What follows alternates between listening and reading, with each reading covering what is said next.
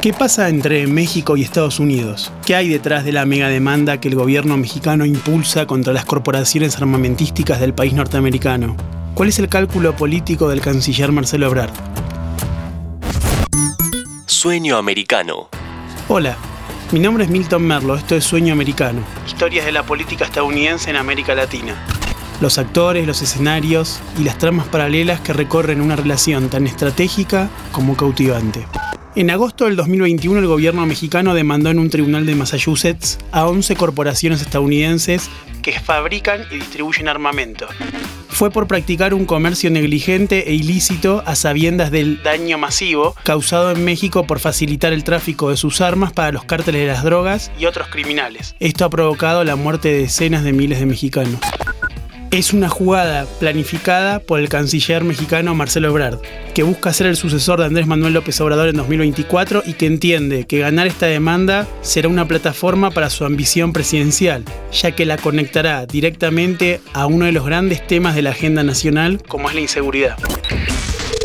La percepción de inseguridad de los mexicanos registró un ligero descenso durante el primer trimestre de este 2022. De acuerdo con cifras del Instituto Nacional de Geografía y Estadística, el 62.2% de la población mayor de 18 años consideró que es inseguro vivir en su ciudad, porcentaje menor a los primeros tres meses del 2021 el caso lo lleva al bufet Hillard Shawden de Austin, Texas, con gran reputación por sus litigios que involucran derechos económicos y civiles, donde se estima que el valor de las armas traficadas a México asciende anualmente a más de 250 millones de dólares, de los cuales 170 millones, cuando menos, fueron de la venta de las empresas acusadas a los criminales.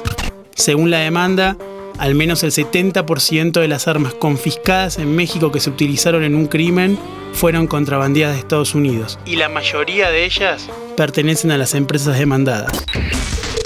Antes de seguir, ¿Sabías que si necesitas la atención de casos urgentes en lo contencioso, administrativo y tributario de la Ciudad de Buenos Aires, fuera del horario judicial y en los días inhábiles, podés solicitar la intervención de un juez de turno? Llama al 0800 122 Juzbaires, Consejo de la Magistratura de la Ciudad Autónoma de Buenos Aires.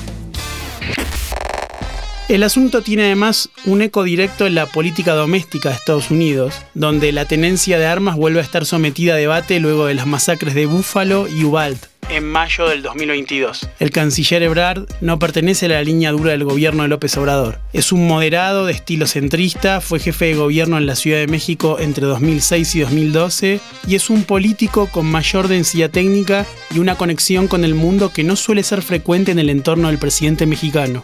Al igual que sucediera con la compra de vacunas durante la pandemia del COVID-19 o con la embestida contra el secretario general de la OEA Luis Almagro, Ebrard utiliza su reclamo contra los de armas de Estados Unidos como ejes de su posicionamiento al interior de la política mexicana.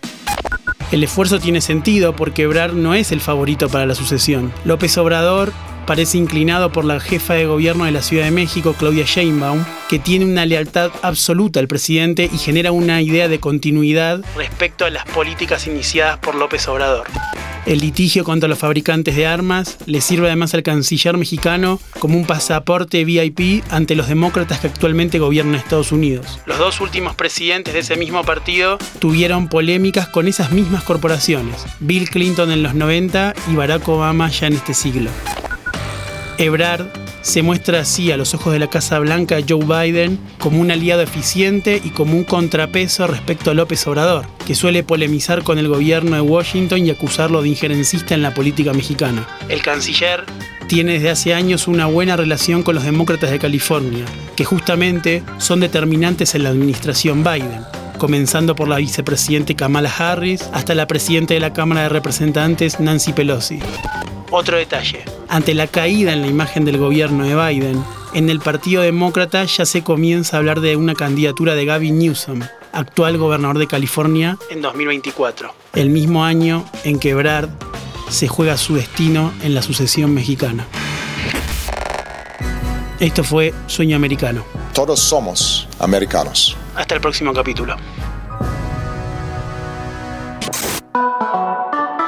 Mantenete informado siguiendo nuestras redes sociales. Interés General Podcast en Instagram, Spotify, Twitter y YouTube.